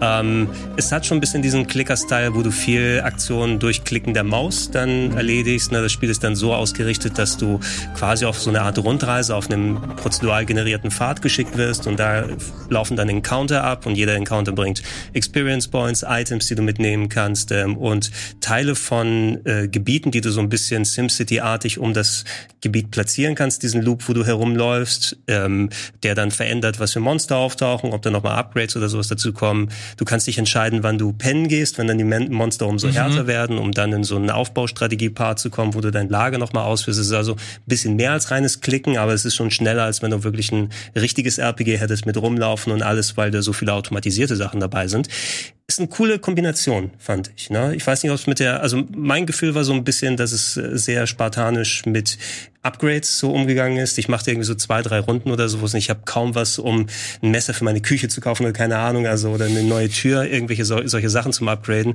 Dachte ich immer, da hätte ich auch gerne ein bisschen mehr haben können, als nochmal auf eine Runde zu gehen. Aber grundsätzlich fand ich das eine coole Idee, die cool umgesetzt war. Na gut, machen wir weiter. Ähm soll man sich das holen? Wie, wie teuer ist das? Das war nicht so teuer. Also ähm, Gibt's auch nur jetzt. für den PC, ne? Ja, auf dem PC habe ich es auch nur gespielt. Ich glaube, das ist auch nur die Version, die da erhältlich ist. Du brauchst ja auch eine Maus dazu, ne? Anders wird's nicht so viel Spaß machen wahrscheinlich. Äh, check das mal. Wenn es jetzt nicht 60 Euro kostet, dann warum nicht, ne? Fabian, was sagst du denn zu Balan Wonderworld? Ähm, äh, kann ich leider wenig zu sagen, weil ich kenne es natürlich nur durch äh, Drittberichte, die mir alle gesagt haben, das Spiel ist der letzte Scheiß. Ich glaube, ob, egal ob es jetzt Wirt war oder Gregor, ähm, ich werde das nicht mehr, äh, glaube ich, nachholen. Ich, hab, ich war vorher nicht so negativ gestimmt dem gegenüber, ist immer ein Spiel von Yuji Naka. Ähm, aber, oh nee, ich... Ähm, Weiß auch nicht, wahrscheinlich kriegt man es mittlerweile im Sale für einen Fünfer, aber ich will es trotzdem nicht spielen. Cell, glaube glaub ich, gab es schon mal. Ja, wer ein bisschen was mehr darüber erfahren wird, äh, erfahren möchte, äh, die Kollegen von Game Tour haben mich ja eingeladen, für ihre Jubiläumsfolge einen Beitrag zu machen. Und da war ich gerade so hatte ich so die Nase voll mit Balan Wonderworld. ja gut, aber auch ein kleines bisschen Spaß damit gehabt, dass ich den Beitrag dann nochmal dafür umgesetzt habe ähm, und da schon einigermaßen ausgeführt habe. Es wirkt sehr aus der Zeit gefallen, ne? als ob man so ein Dreamcast-Game, was sich damals die Sega-Fans schön geredet haben, das musst du importieren, das ist das beste Game aller Zeiten. Und dann hast du gemerkt, du hast 150 Euro für so ein Schmalspur-Game ausgegeben. Mhm. So ein bisschen wirkt das hier. Also da sind ein paar Designideen drin, wo du denkst, okay, klar, 80 plus Kostüme, womit du in den Leveln dann verschiedene Sachen anstellen kannst, aber dann ein Kostüm wird für eine Aufgabe benutzt, dir wird die Sprungfähigkeit teilweise weggenommen in den Jump'n'Run, wenn du auf bestimmte Kostüme bist. Alles funktioniert mit einem Knopf, wird dann zwangsweise darauf umgestellt und auch das Leveldesign ist jetzt nicht das mega geilste. Es macht schon zu einem Teil irgendwie Spaß, hat eben so diesen Dreamcast Sega Saturn Style wenn man darauf Bock hat. Aber es ist nichts, was ich jetzt im Jahr 2020 nach über zwei Jahrzehnten Jump'n'Run 3D-Evolution heutzutage gebraucht hätte. Und dann eben dieser super merkwürdige Disney ähm, yeah äh, Tanzstil, der dann durchgeführt wird. Also ja, schaut euch das Video bei Game 2 an, wenn ihr konkreter was darüber wissen wollt. Hat sich Yuji Naka danach nicht auch so komplett zurückgezogen ja. und seinen Rücktritt äh, angekündigt? Ich glaube, die ist es rausgekommen, dass er danach schon, er war schon zurückgetreten, kurz nachdem das Spiel rausgekommen ist, nachdem es irgendwie so eine Handvoll tausend Einheiten in Japan nur verkauft hat. Mhm. Ähm, und ist jetzt vor einiger Zeit rausgekommen, dass er, glaube ich, im quasi Ruhestand hier ist. Ja, kommt aber in drei Jahren zurück und macht einen Kickstarter für das beste 3D-Jump'n'Run. mit, mit Walan, Walan Banderworld? Ja, vielleicht auch das. Ach man. Ja, ich, ich habe mir, äh, das müssen wir mal in irgendwo was anderes mal gemeinsam angucken, Fabian. Ich habe mir noch mal ähm, das äh, Wii U Game geholt, was Yuji Naka gemacht hat. Ähm, wie hieß das nochmal? Wie, jetzt habe ich den Namen auch noch verdrängt, wo ich mir das Ding gekauft habe. Oh, das hattest du das letzte Mal, hattest du das mal erwähnt. Ich erinnere mich auch nicht mehr. Ich, ähm, mir, mir fällt es gleich an, dass du äh, Let's Tap. Nee, nicht Let's Tap, nee, das war... Ivy the Kiwi? Nein, Nein. das war ein DS-Spiel. Das gab's für Rodea the Sky Soldier hieß es. Ah. Gab's für Wii U, für 3DS und für die Wii in verschiedensten Versionen. Knights sind noch schlechter. Nein, Knights sind anders. Aber Knights war auch nicht gut. Nee. Aber irgendwo der, der, die zwei Sega-Fans, die enthusiastischen Sega-Fans, die jetzt dann ganz wilde Elogen in die Comments schreiben. Tut, tut, tut uns leid, dass wir so, dass wir so, so fies sind. Ich bin einfach nur ehrlich. Ja, aber ehrlich ist fies, das weißt du doch. So, machen wir weiter mit dem, ähm, für, für den einen oder anderen Spiel des Jahres bisher, Monster Hunter Rise. Und da freut es mich besonders, dass äh, Fabian zumindest zu Beginn mit dabei war und äh, sich reingefühlt hat in die Welt von Monster Hunter. Ich glaube, mittlerweile hast du es liegen gelassen, ich auch. Ja, ich habe mich richtig reingewühlt für meine Verhältnisse, weil ich nie ähm, so der Monster Hunter Spieler war, weil ich immer bei Trant gesehen habe, was das aus einem Menschen machen kann, wenn man einmal anfängt, das wirklich äh, zu spielen und sich da Monate äh, zu vertiefen in so einen Titel. Ähm, ich finde es schon cool, ich kann da alles nachvollziehen. Ähm, Weltcool, ähm, ist episch, gerade dafür, dass es auch ein, ein Switch-Titel ist, ist das echt schön gemacht. Mir persönlich ähm, ist der Zeitinvest einfach ein bisschen zu hoch, auch weil man so lange gegen die Monster dann kämpft und so. Aber schon ähm, stark. Ich habe endlich mal selber dann auch nachvollziehen können äh, im Rahmen des Let's Plays, was ich mit äh, dir, Ilias und Wirt und Eddie gemacht habe, äh, konnte ich äh, schon nachfühlen, warum das toll ist und warum das so viele Leute gerne mögen. Und ist ja, glaube ich, nach wie vor auch sehr erfolgreich und hat noch große Updates danach. Oh ja, ja. Da kommen ständig neue Monster dazu, äh, neue Inhalte, die man sich kostenlos als Update runterladen kann. Und ich gehe sehr stark davon aus, dass ähnlich wie mit Monster Hunter World, dass da nochmal so eine fette Expansion kommt, die man dann nochmal für die Switch und dann zu gegebener Zeit höchstwahrscheinlich auch für den PC sich dann laden wird. Gregor, bist du da investiert oder hast du da keine großartige äh, kein großartiges Interesse an dem Spiel. Immer wieder ähnlich. Ich versuche reinzukommen, spiele auch ein bisschen jetzt nicht bei Rise im Speziellen, weil ich habe noch genug von Monster Hunter World sozusagen, war eh mhm. eh cool genug und aufwendig genug. Ähm, ich weiß, dass da die Klientel super viel Spaß damit hat, die darauf abgeht, dass die auch für die Switch mal ein großes eigenständiges Monster Hunter bekommen. Ähm, ich freue mich hier auf Stories 2, weil es so ein bisschen in die klassische Japaner-RPG-Richtung okay. geht ich finde das halt so viel angenehmer als World. Du hast so viele schöne mhm. ähm, Komfortfunktionen. Allein den Wolf, den du am Anfang hast, den du reiten kannst, du kannst da so angenehm durch die ganze Welt reisen. Äh, du musst nicht ständig stehen bleiben, um Sachen aufzusammeln, sondern das kannst du quasi eben vorbeigehen. Ähm, das sind echt coole Funktionen. Also wenn man noch nie Monster Hunter gespielt hat, auch wenn der Look jetzt im Vergleich zu Monster Hunter World natürlich deutlich den kürzeren zieht, ist echt ein schönes Spiel. Es hat einfach Bock gemacht. Ähm, hab aber auch nach 50 Stunden oder so dann auch gesagt, okay, jetzt ist irgendwann mal gut. Nach nur 50 Stunden? Ja, das Ding, du spielst normalerweise 400 Stunden oder so, bis du halt wirklich mal alles gesehen hast. Respektiert aber, Monster Hunter allgemein deine Zeit als Spieler? Ja, ich finde, also wenn du, wenn du generell auf dieses auf dieses Genre stehst und Bock hast, deine Rüstung ständig auszu äh, zu verbessern, Bock hast mit deinen Leuten zusammen zu spielen, dann ist das ein gutes Spiel und hat nicht das Gefühl, dass das halt irgendwelche Filler hat. Aber natürlich ist gerade gegen Ende ist der Grind halt ultimativ hoch. Da muss man, das sind halt wirklich die Hardcore-Leute für mich oder für mein Empfinden. Und da gehöre ich einfach nicht dazu. Mhm. Okay, komm, wir haben nicht mehr allzu viel Zeit. It Takes Two, das äh, neue Spiel von Joseph Harris, ist ein Koop-Spiel, das im März, wenn ich mich nicht irre, ja, Ende März ist es rausgekommen, habe es mit Wirt hier auf dem Sender gespielt und wir waren hellauf begeistert, wenn man mal die Story ausklammert. Wie äh, sah es bei euch aus? Da stimme ich äh, zu. Spielerisch ähm, ganz viele tolle Ideen drin. Ähm, da ist jeder Level super abwechslungsreich. Es hat teilweise so ein bisschen Mario Galaxy Feeling, weil du auch ähm, es gibt äh, Fortbewegung spielt eine große Rolle. Du wirst die ganze Zeit irgendwo von A nach B geworfen oder teleportiert oder was auch immer und ständig verändert sich äh, der Spielaufbau und auch die Aufgaben, die du zu machen hast. Alles super, echt ähm, ganz stark in der Hinsicht, aber wie du eben schon sagtest, die Geschichte die ist nicht so toll. Die ist auch stellenweise, glaube ich, ungewollt spooky. Ähm, die hat ein paar echt weirde Momente. Das Buch super nervig, einer der nervigsten. Charaktere in einem Spiel der letzten Jahre. Ähm, wenn die beiden so untereinander nur agieren, ist das alles ganz okay. Aber diese übergeordnete Geschichte um die Tochter und mit dem Buch, nö. Aber spielerisch ganz hervorragend, ja. ähm, gerne mehr in der Art vom Studio. Muss auch nicht ähm, so lang sein. Das Spiel hätte gerne ein bisschen kürzer ja. sein können. Die hätten das locker in ein Episodical Game über ein Jahr oder so strecken können. Äh, aber schon ähm, cool und ich freue mich, dass das existiert. Es war auf jeden Fall auch ein ungewöhnliches Spiel. Ich fand das, ich fand das so äh, witzig wegen der Länge. Also das, das Spiel ist auch am Ende versucht das halt immer wieder neue Sachen zu machen, die auch ja. gut sind. Ja. Aber irgendwann hast du halt genug. So nach, nach acht bis neun Stunden, das, das sind einfach zu viele Ideen, was ich so bisher in der Form auch noch nicht so äh, wirklich hatte. Vielleicht aus dem, aus dem Grund geschuldet, dass ich das äh, relativ schnell am Stück mit Viet gespielt habe. Mhm. Haben es leider immer noch nicht durchgespielt. Hast du es mittlerweile äh, durchbekommen? Ich hab's durchgespielt, ja. Okay, dauert wie lange? Ich glaube über zehn Stunden? Ja, würde ich schon sagen. Ey, ist auf jeden Fall ist ein schönes Spiel. Super geile Ideen, was so ähm, Gameplay angeht. Vor allem so das Koop, so Koop-Mechaniken richtig geil einfach. Und auch richtig schön in der in den Ja. Endfassungen. Also ich habe es auf PS5 gespielt, das ist ja auch optimiert für die Konsolen. Ähm, ist schon echt gut. Gregor, du hast es noch nicht gespielt, ne? Nope. Okay, alles klar. Dann äh, soll es das gewesen sein. Den April, nee, den März schließen wir ab mit einem Spiel, das Fabian sich gewünscht hat. Und zwar nennt sich das Kase and the Wild Masks. Ja, das habe ich hier ähm, schon mal. Ich glaube, in der exakt der gleichen Besetzung haben wir das schon Ja. im Game Talk besprochen. Deswegen mache ich es auch ähm, Ach ja, dieser kurz. weirde Es ist Trailer. ein wirklich schönes äh, Jump'n'Run für Leute, die gerne die alten Donkey Kong Spiele äh, mögen, also Donkey Kong Country. Ist genau das gleiche, hat teilweise so ein bisschen einen Look wie so ein älteres Shareware-Spiel vom PC, weil es nicht durchgängig so ähm, stilsicher gemacht ist, also was das Gegnerdesign und so angeht.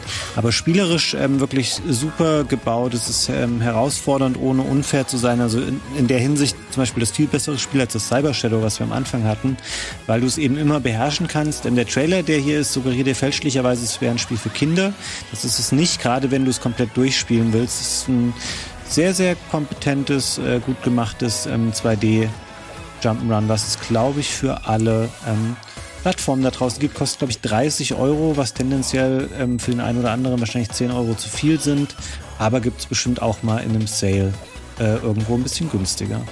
Gregor, ist das nicht auch voll das Spiel für dich? Ja, aber ich glaube, ich hatte auch schon im, beim letzten Mal, wo wir drüber gesprochen haben, gesagt, muss auch mal die Zeit nochmal dafür Ach ja, hast du nicht und, gespielt, äh, okay. Ziemlich kurz. Auch, auch mit der Kürze, aber auch äh, ich muss auch Bock dann haben, so ein anspruchsvolleres Spiel dann mal zu zocken, wenn dann will ich es ja auch dann richtig spielen. Mir war eben direkt nicht bewusst, dass es wirklich auf die Donkey Kong Country Nummer geht, aber wenn man sich genau anguckt, merkt man das natürlich auch. Man merkt es total. Ja, ich bin eher fasziniert von diesem Werbespot jetzt hier. Ne? Also der Typ, der auf seinem Sofa sitzt, ich weiß nicht, ob das suggerieren soll, es ist ein Spiel für Kinder oder er sieht den Stil des Spiels und dann gab es irgendeine Art Erwachen bei ihm oder so. Ja, darauf stehe ich. So ist das. Gut. Okay, dann äh, gehen wir weiter in den April. Da gibt's ein paar Spiele, die ich äh, gerne überspringen möchte oder wirklich maximal ein Wort. Bei, bei der Zeit, die wir haben. Wie sinnig ist es jetzt, wenn wir drei Monate durchkloppen in 20 Minuten? Ja, wahrscheinlich schaffen wir es nicht. Wir machen jetzt so lange, bis wir merken, okay, es reicht nicht und dann machen wir die April nächste Dann kannst du es gut auf drei Folgen aufteilen. auf drei Folgen. Auf- ja, Nein, dann haben wir nächste eineinhalb. Woche. Da hätten wir das ganze Jahr schon. Ja. Oder wir reden über aktuelle Titel, dann gibt's noch mal drei Monate nächstes Mal. Je nachdem, wie du, wie du machst. So wie Fabian, wärst du denn nächste Woche wieder dabei? Hast du denn die Zeit? Ähm, irgendwas war nächste Woche. Ach so, da ist wieder ähm, wahrscheinlich äh, noch eine andere Game Talk Spezialaufzeichnung. In dem Aber die ist davor immer. Die ist immer um elf. okay. Ich, ich mache es davon abhängig, ob einer von euch beiden bei dem von mir angedachten Game Talk Spezialthema dabei ist. Geht's um die äh, bisherigen Spiele des halben Jahres? Oder? Nee, es geht um das Thema, was ich dir eben hier auf meinem Bildschirm gezeigt habe, Gregor. Da werde ich noch einen Gesprächspartner brauchen dann. Hast du, hast du das? Das ist echt, muss ich mal gucken. Ähm, ja. So, dann bist du beim Game Talk speziell dabei nächste Woche und dann können wir hier ähm, den Rest nächste Woche Gut. machen. Game Talk Spezial. Sehr gut. Ja, ich weiß nicht, was es ist, aber dann mache ich womit. Alles klar, fantastisch. Dann äh, machen wir weiter mit April, dann können wir es auch ein bisschen ausführlicher machen. Ach, das? Okay, ja, da kann ich mitmachen. Hoffentlich. Geil. Es geht um Outriders, hier mache ich mal kurz was an. Äh, ist ein Spiel von Square Enix, das in Richtung Loot-Shooter geht, ist an mir komplett vorbeigegangen, aber ich weiß, dass wir hier diverse Broadcasts hatten und das immer mal wieder ähm, abgebildet haben.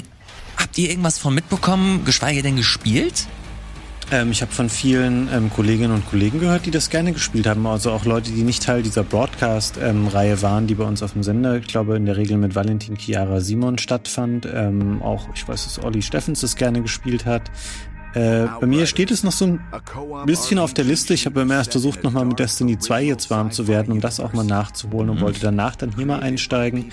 Ähm, werde es aber, glaube ich, machen. Das ist ja, glaube ich, noch im Game Pass drin. Und dann gucke ich mal. Ähm, ich glaube, bei diesen Spielen ist es auch ehrlich gesagt nicht so schlecht, wenn man äh, das mal ein, zwei, drei Monate noch liegen lässt, ähm, bis die ersten ähm, Unwägbarkeiten rausgebügelt sind.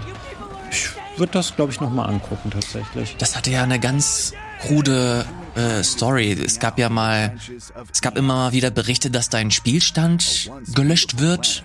äh, aufgrund irgendwelcher technischen Schwierigkeiten, dass du nicht mehr Zugriff auf deinen Spielstand hast. Okay.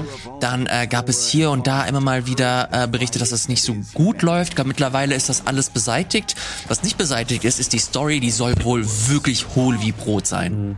Die ist äh, ganz, ganz grauenhaft. auch Ist, ist so eine People, richtige. Ist People Can Fly, ne? ja, ja. Dann verstehe ich, dass die Story hohl ist. Viel anders waren die anderen Games ja auch nicht.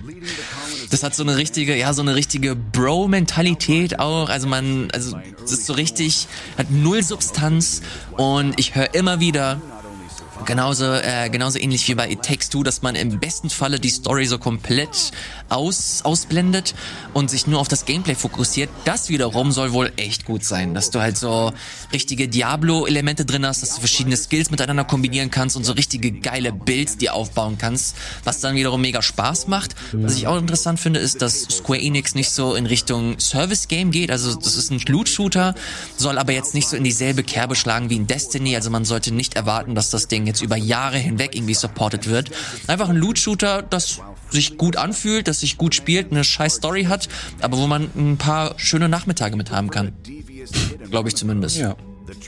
So, okay, das soll es aber zu Outriders gewesen sein. Äh, so viel Zeit sollte man dem jetzt auch nicht schenken. Machen wir weiter mit, ah, kann ich auch leider nicht so viel zu sagen, aber hoffentlich Gregor, Oddworld Soulstorm. Ich weiß, dass du es gespielt hast. Ich auch.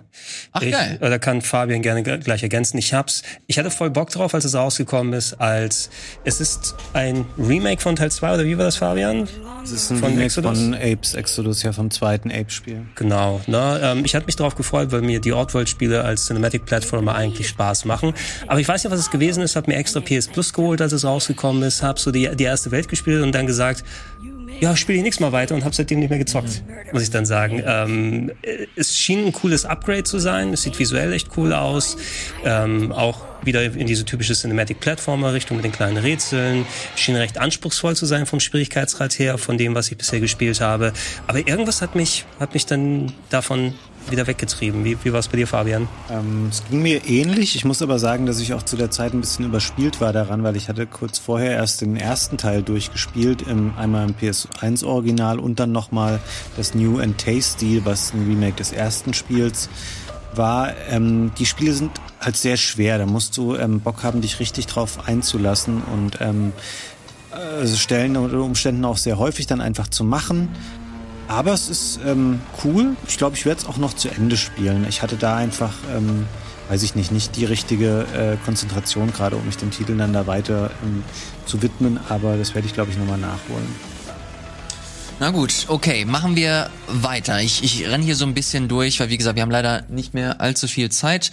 Äh, mit New Pokémon Snap. Ich glaube, hier stehe ich alleine auf weiter Flur. Ich habe auch eine Stunde gespielt. Ich habe ein Foto gemacht vom Glurak. Das ist schön. Hängt, Das bei mir, am, hängt bei mir im Kühlschrank. Das ist so eine scheiß Lüge. Stimmt überhaupt nicht. Nein, ich habe den ersten Boss habe ich besiegt, befotografiert. Was war's? Lapras? Keine Ahnung, irgendein oder ein leg- legendäres Pokémon. Nee, das war Irgendwas, was geglänzt hat im Dunkeln, was auch das war ein Meganie. Habe ich doch gesagt. Was? Meganie war das. Ja, äh, New Pokémon Snap ist der direkte Nachfolger von dem N64-Spiel, das 98, glaube ich, rausgekommen ist. Es hätte auf der Wii U kommen sollen, Mann. Ne? Ja, auf der Wii U hätte es vielleicht mit so hier mehr klack, Sinn gemacht. klack, Oh ja. klack. Es sieht echt gut aus und wenn man mehr von Pokémon Snap haben möchte, ist das das richtige Spiel. Ich für mein Empfinden war ziemlich enttäuscht am Ende, weil mir dieses ähm, Rail-Shooting oder Railgun-Fotografie-Ding, das hat mir echt nicht so viel gegeben. Nach fünf, sechs Stunden hatte ich, war ich da eigentlich schon übersättigt. Es ist ganz cool, dass du immer mal wieder, du hast so alternative Routen, du hast ähm, Tag- und Nachtwechsel. Das spielt dann oder hat dann Einfluss auch auf welche, welche Pokémon erscheinen, welche Posen sie machen. Aber der Ablauf des Spiels ist halt immer derselbe und da spielen sie es mir ein bisschen zu zu safe. Also generell so was was Pokémon angeht. Sie machen es viel zu sicher, machen immer dasselbe Jahr ums Jahr. Und das finde ich persönlich einfach super schade. Wie geil wäre es, wenn du hier so eine richtige kleine 3D Open World hast und du hast Tag-Nacht-Wechsel, du hast so eine kleine Missionsstruktur. Aber im Endeffekt machst du halt das, was du immer gemacht hast. Du für Forschungszwecke fotografierst du irgendwelche Pokémon, bist auf Schienen. Sieht Hammer aus. Aber mir persönlich war es halt einfach zu wenig. Ich weiß, dass viele da draußen äh, richtig viel Spaß mit dem Spiel hatten.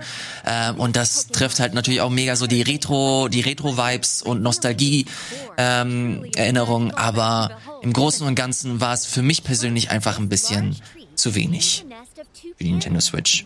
So, nicht zu wenig war definitiv Returnal. Ja. Da habe ich richtig viel Zeit mit verbracht. Gregor, du auch.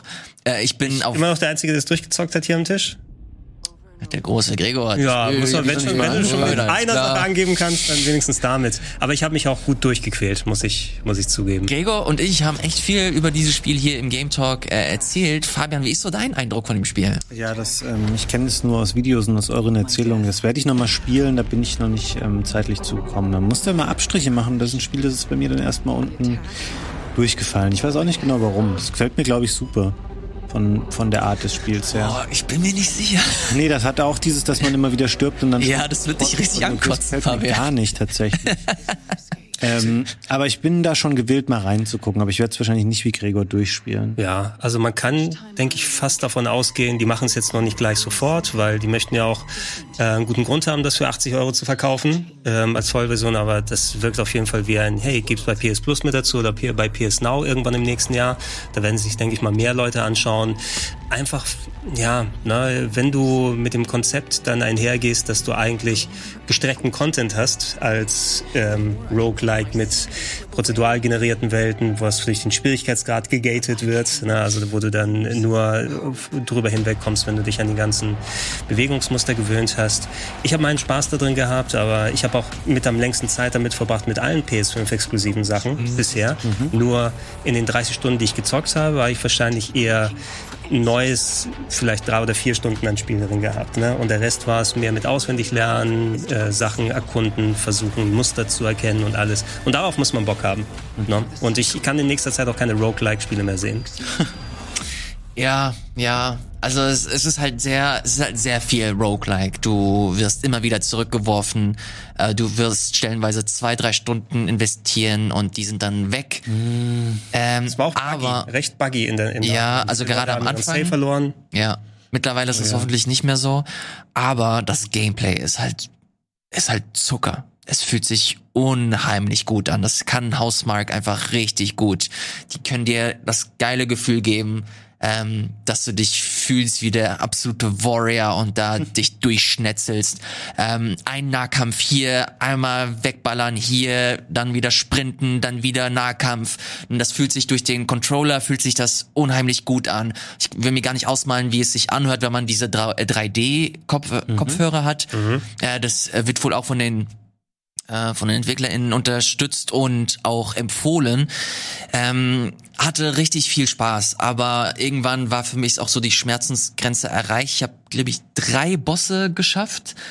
Ähm, mir fehlen aber noch zwei, wenn ich mich nicht irre. Es mhm. gibt's in, äh, gibt insgesamt fünf Biome. Ähm, da, sechs Biome. Oh, nein, echt. Na gut, ich, ich werde es auf jeden Fall nochmal versuchen. Ich habe da echt Bock, weil die Story auch interessant ist. Das kommt nämlich noch dazu. Roguelikes haben für mich immer so ein bisschen das Problem, dass die Story nicht immer ganz so stark ist. Aber bei Hades jetzt anders und bei ähm, hier bei Returnal habe ich ähnliche Vibes, dass sie echt eine schöne Struktur da fahren.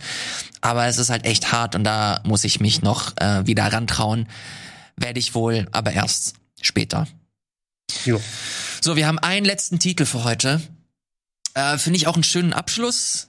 Und zwar ist das ein Remake eigentlich. Ja, es ist ein Remake für die PlayStation 5 und wie für viel Remake, wie viel Remaster ist es, ne? Die ja, für mich ist das schon gebügelt. Remake. Die, das Voice Acting wurde neu gemacht, aber es fühlt sich schon sehr nach dem Original an. Ja, also es ist halt, das ist ein. Ach, davon redet. das Originalgetreuer kann man ein Remake eigentlich kaum machen. Es, wir reden natürlich von Near Replicant, das Mm, April, Ende April rausgekommen Im ist. Im April. PlayStation 4, Xbox One und PC. Äh, bevor Gregor und ich wieder was dazu sagen, Fabian ganz kurz, ist das überhaupt ein Spiel, das dich interessiert? Ich glaube, du hattest mal äh, hier angemeldet, dass du zumindest in Nier Automata reingucken möchtest. Ist das schon passiert? Ähm, Nier Automata war das, was diese schlechte PC-Version am Anfang hatte. Ja, ne? Das yes. hat mir das damals ein bisschen verhagelt und dann habe ich es danach noch nicht nachgeholt und ähnlich ist es hier jetzt leider auch. Da habe ich tatsächlich Bock drauf. Ähm, Aber meine Spiele wären jetzt erst gekommen, wenn wir es noch in den Mai oder Juni reingeschafft hätten. Ich habe leider zu Nier Replicant nichts Sinnvolles beizutragen an dieser Stelle. Das ist nicht schlimm. Dafür ist Gregor hier, der hat alle Enden äh, durchgespielt. alle, alle Enden freigespielt. So, für das letzte Ende nochmal ganz kurz. Äh, das ähm, hat wohl einen komplett neuen Inhalt. Ja. und erzählt so ein bisschen die Geschichte weiter. Dafür muss man aber sehr viel Sidequesten, Fetchquesten und so weiter und so fort. Gregor, lohnt sich das? Äh, also wenn man Nier Automata gespielt hat, das war für einige wirklich eine große Überraschung, vor allem weil das, was das Storytelling angeht, das ist ja das Steckenpferd von Yoko Taro, dem Chefentwickler, der einfach eine ganz ganz eigene Art des Storytellings hat, die hier auch ähm, dann zum, zum Tragen gekommen ist beim ersten Nier. Es ist äh, in gewissen Maßen verbandelt mit Nier Automata die Story, also man muss es nicht unbedingt gezockt haben, um Automata zu verstehen. Die meisten werden das Pferd auch eher von hinten eher aufzäumen. Was du bei diesem Spiel merkst, als Remake ist es sehr originalgetreu mit dem Original äh, verglichen auf der Xbox 360 und der PS3, wie die Welt aufgebaut ist, wie grundsätzlich das Spiel funktioniert. Aber wenn man das direkt gegeneinander gegenstellt, ich habe nochmal die PS3-Version danach gespielt, das Kämpfen funktioniert wesentlich dynamischer, obwohl es ähnlich ausschaut. Die Welt wurde neu texturiert. Die haben die gleichen Sprecher geholt, um alles nochmal neu aufzunehmen und die, Die Sprachausgabe drin zu haben. Also wo, obwohl die Lokalisation schon echt gut war, aber hier im Detail nochmal angepasst und nochmal neu gemacht.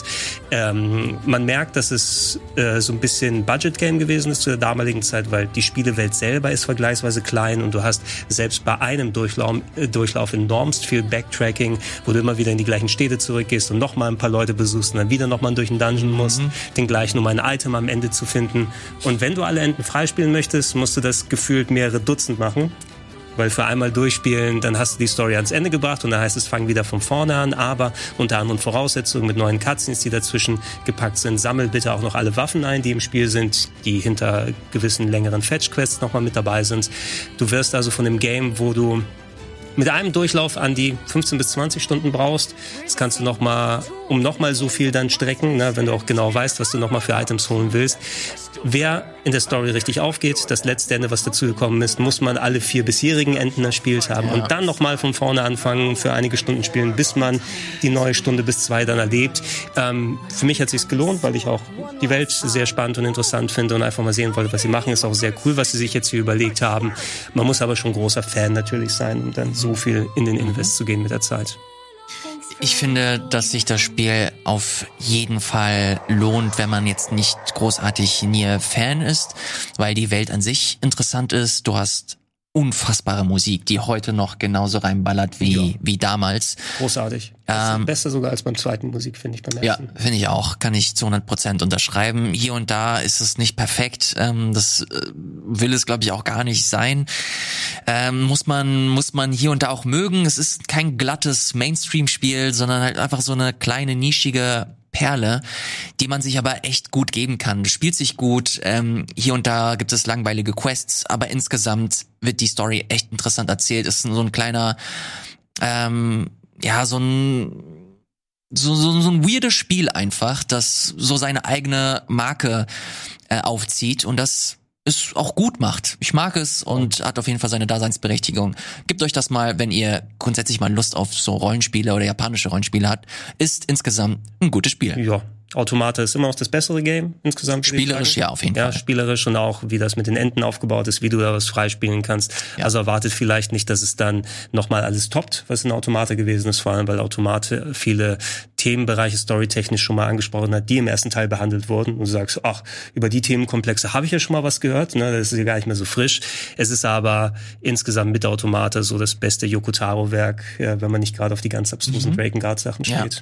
Jetzt kommt bald sogar das Mobile-Spiel. Erinnerst du dich? Wir Ja, haben ja, da Plauschangriff wo, aufgenommen. Wo, wo, wo ich den Trailer gesehen habe und da stand Mobile am Ende, ich dachte, oh. aber, aber das sah ja nicht schlechtes Aber heißen. es sieht echt gut aus. es sah ganz gut Auch aus, sehr ja. erfolgreich, ne? In Japan, glaube ich. Das war, ja, irgendwas habe ich auch gehört, dass es auf jeden Fall dann gut verkauft hat, was ja sehr wichtig ist, natürlich immer für Spieleentwicklung, aber Mobile Games sind dann nochmal in der Pflicht, sehr viel Asche abzuwerfen für die Entwickler. Deshalb machen die ja auch so viele.